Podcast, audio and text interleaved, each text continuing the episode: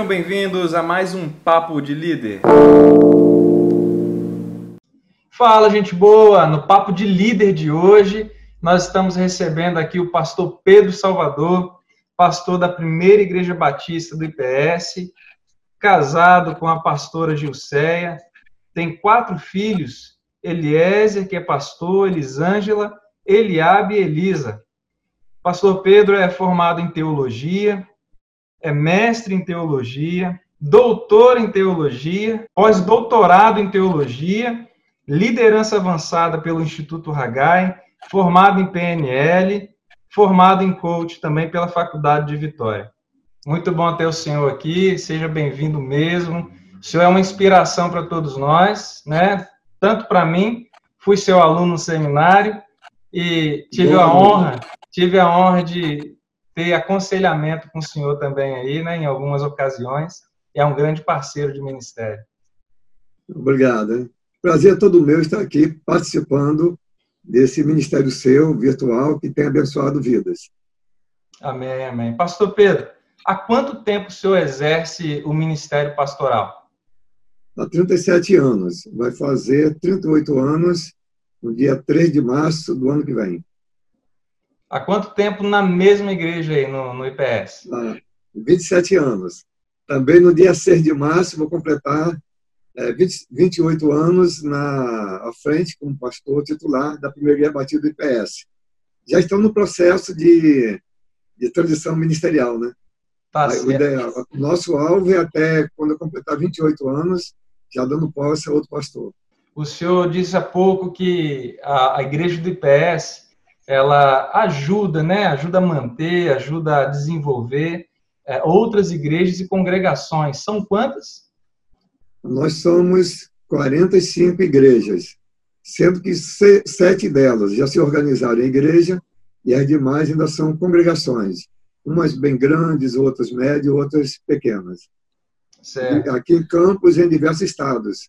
Uhum. Em Minas, em Juazeiro do Norte, em Guariciminá, Rio Grande do Norte. Temos também é, lá em Rio Verde, dez igrejas, e Piauí Maranhão, que é o número maior de implantação de igrejas. Certo. Pastor, uh, o senhor tem uma bagagem assim extraordinária. Eu não li toda a sua biografia, mas vou fazer questão de colocar no rodapé aqui, né, do nosso bate-papo, toda a sua biografia diante de toda a trajetória que o senhor tem aí de ministério, é, imagino que o senhor tenha enfrentado vários desafios e crises. O senhor se lembra de pelo menos uma aí que marcou o seu ministério? É, eu, eu, tive diversas crises, mas eu acho que é, duas delas que me marcaram bastante. A primeira foi quando eu tive que parar com a minha empresa, eu era empresário, na área de incorporação de construção civil e era bem sucedido de sexto lugar na cidade de Armação dos Búzios. A minha firma chegou em segundo lugar e com 60 empregados, 55, 60 empregados, eu tive, por opção, parei tudo para me dedicar ao ministério. Foi um momento de crise, porque eu queria tocar a empresa e tocar o ministério mas era a vela queimando os dois lados, não estava dando certo. Aí, após oração, tomei a decisão de ficar com o ministério. E foi uma das maiores, melhores, melhores coisas que eu fiz. É, foi uma coisa muito importante. E a segunda crise foi quando eu perdi o meu pai, logo daí a 24 dias. Perdi, não, perdi meu filho com 24 dias, perdi meu pai. Daí alguns meses, perdi minha nora e o meu netinho, após o falecimento da minha nora. Meu netinho faleceu daí a, a 12 horas e, em seguida, perdi também a minha esposa. Então, foi assim, um momento muito difícil para administrar, inclusive aquela crise financeira e emocional. Nossa, pastor, foi uma perda, assim, né, enorme. Momento de luto mesmo, né? Luto, é. Mas Deus abençoou que superamos tudo. Tudo hum. passa. As coisas boas passam, mas as ruins também passam. Estava indo tudo bem, de repente ele ouve Deus falando com ele: Josué, meu servo Moisés é morto. Levanta-te agora, tu e este povo, através do Jordão, e toma posse da terra prometida. Aí, se fosse outra pessoa qualquer, logo entrava em crise. Primeira crise, como ele ia substituir um lendário como Moisés era. Sim. Sucesso. Foi o único líder que liderou no deserto. Ele transformava o deserto em oásis. E agora Josué tomar o lugar de, de, de, é. de Moisés. Aí a segunda dificuldade, que era uma, poderia ser uma crise, atravessar o Jordão. Experiência não vivenciada por ele antes. O mar vermelho tinha atravessado, mas Moisés estava adiante. Agora ele atravessando o mar, o Rio Jordão. Mas ele levantou, orientou o povo, despertou o povo, aparelhou a máquina, se tornou um grande líder, um grande estadista, e agora ele e todo o povo atravessa aquele Jordão. Uma coisa importante que quando ele atravessa o Jordão, ele mandou separar 12 pedras para criar um memorial. O, o bom líder, além de aprender a transformar a crise em oportunidades, ele deixa memórias, deixa lições, não apenas para ele, mas para a sua posteridade. Até hoje, nós temos conhecimento do memorial e o povo de Israel sempre era motivado, abençoado através daquele memorial. Pastor, interessante demais isso daí, hein, pastor? Acho que hoje nós poderíamos traduzir isso por legado, seria isso? Um bom líder legado. deixa legados? Exatamente, exatamente. Eu estou me, me preparando, após a entregar o ministério, eu trabalhar com consultoria, gestão e mentoria eclesiástica. Aí estou pegando esses anos que eu tenho de ministério, de magistério, dos cursos que vem fazendo, Estou agora até escrevendo um material para servir de base para esse curso. Ele pode ser de, de, de uma semana, pode ser de 15 dias, pode ser de, de quatro horas. Ele é dividido por módulos. Certo. E um deles eu falo sobre o legado, uhum. a importância de deixar legado. E o líder que pensou que liderou, se ele não deixou legado, na verdade ele nunca liderou. Ele passou o tempo no meio do povo quem lidera deixa algum legado, alguma marca vai deixar, alguma memória, alguma memória. E Josué legal. pensava nisso, em deixar uma memória para o povo. É, uma vez eu estava conversando com um colega meu, na época de seminário ainda, e ele mencionou sobre um líder que ele, ele é, assim, achava muito, muito bom, muito, muito é, eficaz naquilo que ele estava fazendo, no projeto que ele estava trabalhando. E a gente conversando assim, num bate-papo informal, eu perguntei para ele assim, mas o projeto permaneceu, foi adiante, ele continuou? Ele disse, não, quando ele viajou para outro estado, o projeto acabou. aí eu, eu, aí, é, eu tive que perguntar isso para ele. Eu falei, então, na sua opinião, ele foi um bom líder? O projeto acabou com a ausência dele? Não foi isso que nós aprendemos com Jesus na ausência Exatamente. de Jesus, a obra continuou, né? Ele preparou pessoas para continuar a boa obra. E aí e ainda mais. Sim, sim. Ele, ele, ele liderava não apenas com eficiência, mas com eficácia. Quando ele fala para os discípulos, vós fareis obras maiores uhum. do que essa que eu faço. Quer dizer, tal foi o legado, o preparo, que a expectativa é que os discípulos iriam produzir muito mais do que ele. Uhum. Jesus não tinha ciúme em ver que seus liderados estavam avançando e aprendendo. O bom líder, ele além de transformar a crise em, em oportunidade, ele também está preocupado em deixar legado. Eu acho isso fantástico, porque o apóstolo Paulo ele aprendeu muito bem sobre isso, né? E ele fala isso algumas vezes nas cartas, inclusive para Timóteo, o que aprendeu, o que ouviu de mim perante muitas testemunhas, não é isso? Isso praticar e procure outras pessoas idôneas, íntegras, capazes de ensinar a outros. Eu acho isso Vai, extraordinário. É uma bola de neve, né? É. E o próprio Deus, quando chama Moisés, ele deixa bem claro: olha, Moisés é, no, é morto, mas a obra continua. é, é morto, mas a obra continua. Levanta-te, você e este povo, entra na terra. E Moisés tinha preparado muito bem Josué, para continuar sendo um líder do povo de Israel, sendo um estadista. E Deus, com isso, estava dizendo para, para Josué, dizer o seguinte, olha, Moisés morreu, mas eu continuo no trono, continuo vivo. Se um pastor morrer, eu estou passando o ministério, em breve, né? Uhum. Olha, mas Deus continua vivo. É? O meu tempo está vencendo. Vai chegar o tempo de outro. É, sai Josué, entra Moisés. Mas Deus continua. Ele tem um, um projeto, o reino é dinâmico e é progressivo. E tudo que Deus deseja fazer, ele faz, porque também ele é soberano. Amém. Esse texto aí de, de Moisés né, morrendo e, e Josué seguindo, eu acho fantástico. É, ó, Josué, é, Moisés morreu.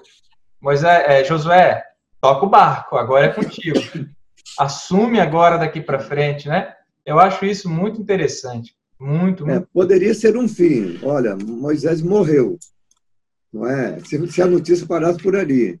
Mas para Deus não para. Uhum. É, Moisés morreu, mas eu continuo vivo, meu projeto continua de pé, e agora eu quero fazer através de você. E isso aconteceu. Muito bom, muito bom. Pastor, aí diante de toda a sua experiência né, é, ministerial, com liderança, e também em relação a, a, a, todo o campo de estudo que o senhor tem, é, quais dicas o senhor poderia deixar para os pastores e líderes que estão assistindo e ouvindo a gente? Olha, são várias dicas, mas eu começaria o seguinte: na liderança espiritual, quem quiser ter sucesso, comece amando a Deus sobre todas as coisas, buscando o reino em primeiro lugar, odiando Satanás e todas as suas obras. Eu diria que seria o alicerce de uma liderança espiritual. Um líder que ame a Deus sobre todas as coisas, que busque o reino em primeiro lugar, odeie Satanás e todas as suas obras, já tem tudo para dar certo. Então aí ele deu condição para a ação divina. No entanto, o violão é um instrumento, né? é um instrumento. Mas para sair um bom som, ele precisa estar bem afinado. Porque um violão desafinado, mesmo na mão de um bom violonista, o som vai sair ruim. É um desastre. Então, é, Deus é perfeito, mas ele usa a nossa liberdade. Ele quer estabelecer uma parceria conosco. A Bíblia vai dizer lá em Atos 5 que pelas mãos dos apóstolos, depois pelas mãos de Paulo, o Senhor fazia prodígios e milagres. Também o salmista ele diz: No Senhor, em Deus, faremos proezas. Lá em 1 Coríntios 3, creio que é verso 8, vai dizer que nós somos cooperadores de Deus. Olha, eu fui pensando o seguinte: como que um Deus tão grande, criador dos céus e da terra, no Salmo 24, verso 1, diz que do Senhor é a terra e a sua plenitude, o mundo e aqueles que nele habitam. Isto é, não sobra nada para Satanás, todo o poder está nas mãos de Deus. Lá em Mateus é, 28, creio que é o verso 17, Jesus disse: Toda autoridade, todo poder me é dado. Como que esse Deus, todo poder, em todo poder, um Deus onipotente, onisciente, quer estabelecer parceria comigo, com você, com o ser humano, com o homem, com a mulher? É. Mas Paulo tinha essa visão, que nós somos cooperadores. É interessante que no verso 6 de 1 Coríntios 3, ele diz: Eu plantei, Apolo regou, mas Deus é que dá o crescimento. Aí a gente vê ali quatro ações. É, três estão explícitas: plantar, regar e crescimento. Mas tem o germinar, que não está é, explícito, mas está implícito no texto. Uhum. Então, eu plantei, aí Deus faz germinar. Quem faz germinar é o Espírito Santo, que pega a palavra e faz germinar. Agora, eu preciso cultivar, mas quem dá o crescimento é Deus. É interessante que você olhe nas ações que não começa com Deus, começa com o homem. E Deus quis, Ele quer que seja assim. Então, o homem semeia a palavra. Aí Deus faz germinar, aí é a parte divina. O homem cultiva, e Deus faz crescer.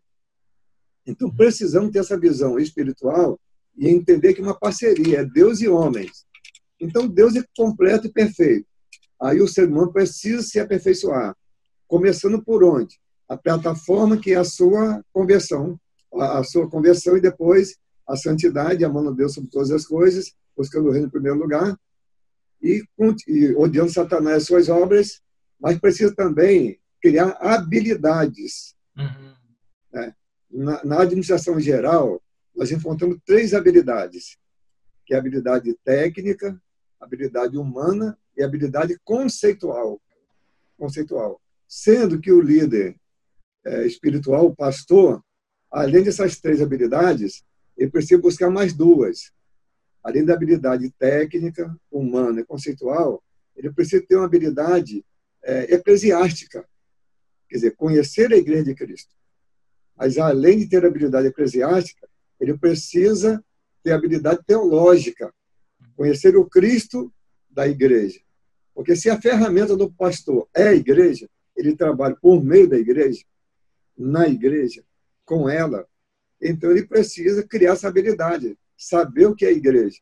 Eu levei esse tempo todo estudando, fiz quatro anos de seminário, meu tempo era quatro anos, mas nove anos estudando em São Paulo, me aperfeiçoando. É? Fui nove anos viajando para lá e para cá, mas só estudei teologia da igreja porque eu cheguei à conclusão, se eu chegar lá nos céus, sabendo pouco de direitos humanos, não tem problema. Sabendo pouco de geografia, não tem problema. Sabendo pouco de medicina, de matemática, não tem problema. De física, não tem problema. Mas se eu chegar lá sabendo pouco de igreja, tem problema, porque ele me chamou para apacentar as ovelhas que compõem o seu corpo, que é a igreja. Então, o líder precisa criar habilidades. E algumas habilidades ele, ele vai conseguir criar na prática. Mas outras, ele vai conseguir criar é, indo à fonte, estudando, fazendo curso, uhum. lendo bons livros, se aperfeiçoando, escrevendo. Não, é? não vem assim de mão beijada. Sim. É de mão beijada. Isso precisa, precisa realmente de uma formação. É importante que isso aconteça. Para quê? Para que ele esteja perfeitamente preparado para executar esta obra, que é uma excelente obra, que é a obra da liderança cristã, principalmente a liderança cristã no que tange a liderança pastoral. Eu amo isso. Uhum. Que top, pastor. É, é, o texto lá de Timóteo também, né? A Timóteo Exatamente. procura apresentar-se aprovado nisso, é, como quem maneja bem a palavra da verdade. Essa palavra, né, manejar, é como quem está segurando bem uma tesoura e está cortando com maestria ali, não é isso? E no final sai um, pega um tecido e transforma em uma, em uma linda indumentária, num vestimento muito lindo. Pois é, e fica espetacular, né? Por causa da habilidade que ele teve para fazer e preparar ali. Pastor Pedro. O, sucesso, o sucesso vai depender disso aí. E a partir disso aí, é ser uma pessoa de fé. Quem uhum. lidera tem que ter fé ter esperança. O povo não está acreditando, mas o líder precisa acreditar. Porque se ele não acreditar, ele não vai adiante. O, povo sabe, quando nós falamos com fé, com esperança, e quando apresentamos um projeto, mas nós mesmos estamos crendo nele. Uhum. Né? O povo sabe disso. Eu imagino Moisés diante do povo de Deus, a maneira como ele falava. Eu imagino Josué, entusiasmo. Ele viu o Jordão como sendo um riacho. O entusiasmo, a convicção, a fé, o otimismo, a, a base. Porque para eu ter base, eu não preciso ter experimentado, ter feito. Josué nunca tinha atravessado o Jordão, mas podia adquirir essa, essa, essa convicção antes de atravessar. E ministério é isso. Ministério não é, não é aventura, não é. Mas o ministério o que é? É você trabalhar com base em aos Hebreus 11, como aquele que vê o invisível. Amém. Hebreus 11, verso 1. Quando chega no verso 27, vai dizer que Moisés permaneceu firme como aquele que vê o invisível. Ele já via Canaã antes de entrar nela. Que coisa, né? É extraordinário isso. Eu me lembro de uma aula do senhor, pastor, que o senhor comentou sobre o líder ser visionário. Ele é como aquele homem que está lá em cima, no, no topo da árvore, apontando para todo mundo. É isso aí, nós estamos no caminho, nós estamos né, adiantando, está logo adiante o lugar que nós vamos chegar. Com isso, é, quer dizer que a maior visão deve ser do pastor. Liderar a visão da liderança pastoral, ele tem que entender isso. A maior, a maior visão tem que estar com ele. Lá em Atos 20, 24, Paulo diz que ele não tinha como preciosa a vida dele para ele mesmo, a não ser que completasse a carreira, o chamado dele. E ele completa dizendo: o ministério que recebi do Senhor. Então o pastor tem que entender o seguinte: se ele está de uma igreja, está liderando, aquele ministério é dele, a visão maior é a dele. Ele, ele compartilha a sua visão. O povo tem liberdade de acrescentar, de mudar um pouquinho para lá e para cá, mas nunca mudar a essência. Uhum. Pode mudar o trivial. Uhum. Por exemplo, se quer pintar uma, uh, o templo, vai pintar e volta a pintura. Agora, se vai ser branco, vermelho ou preto, é, não é o essencial. O essencial é a pintura. Uhum. Então, todo projeto é, pode ser mexível, que o ser humano mente falha. Porém, o cerne do, do, do projeto, o objetivo daquele projeto, que está na mente, no coração do pastor, isso não pode ser mudado. Então, o pastor não pode ter fraqueza de compartilhar não só o seu projeto, mas deixar que a, igreja faça o projeto. A igreja não sabe fazer projeto. Por isso que Deus deu pastores. Pois é. Pois é. Um, um texto que é, norteia o meu ministério é Efésios 4, 11, 11, 12, né? Deus levantou pastores, apóstolos, evangelistas, a fim de preparar os santos para a obra do ministério. Ele levantou uma Exatamente. categoria de líderes é, específica, né, para poder preparar os santos, o povo, para a obra do ministério. Eu concordo plenamente. Penso mesmo que quem sustenta, né, uma visão ministerial ou da igreja local é o pastor, porque Deus levantou o pastor para isso, para cuidar do povo dele e dar direção ao povo. Não foi assim no livro dos juízes, né? Quando Exatamente. Deus levantava um libertador, um juiz ali, o povo caminhava bonitinho. Quando ele morria, o povo bagunçava o coreto. Regredia. Então ele não pode negociar a sua visão. Visão é imexível, visão não se negocia. Porque a visão é a essência, mas as metas, como essa visão vai ser alcançada, aí sim, uhum. o pastor deve descentralizar, deve democratizar e deixar que o povo participe. Porque quantas metas, ele tem pessoas com mais habilidade que ele. Sim. Aí eu tenho pessoas na igreja com mais habilidade, mais visão do que eu, para a execução de algumas metas. Mas ele tem liberdade de trabalhar desde o momento que a sua ação ministerial, a sua liderança, venha contribuir para que a essência da visão, o alvo da visão seja alcançado. E não como uma segunda visão, né? para não colidir e haver uma divisão. Exatamente, exatamente, exatamente. Perfeitamente isso. Muito. Boa colocação. Essa expressão aí, não acontecer a divisão, né? duas visões. isso, isso.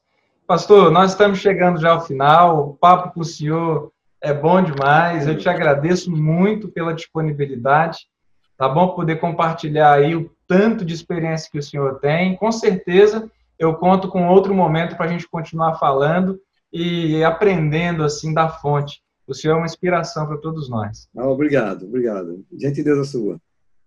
Deus abençoe, tá bom, professor? Muito obrigado Amém. mesmo aí. Nós sempre terminamos, nós sempre terminamos o papo de líder mostrando o braço forte da liderança. Não porque nós somos fortes, mas é porque Cristo em nós nos torna fortes. Então, mostra aí o braço forte da liderança aí para quem está assistindo a gente aí. Ah. Aqui, magrinho, mas tem trabalhado 32 anos, 38 anos no ministério.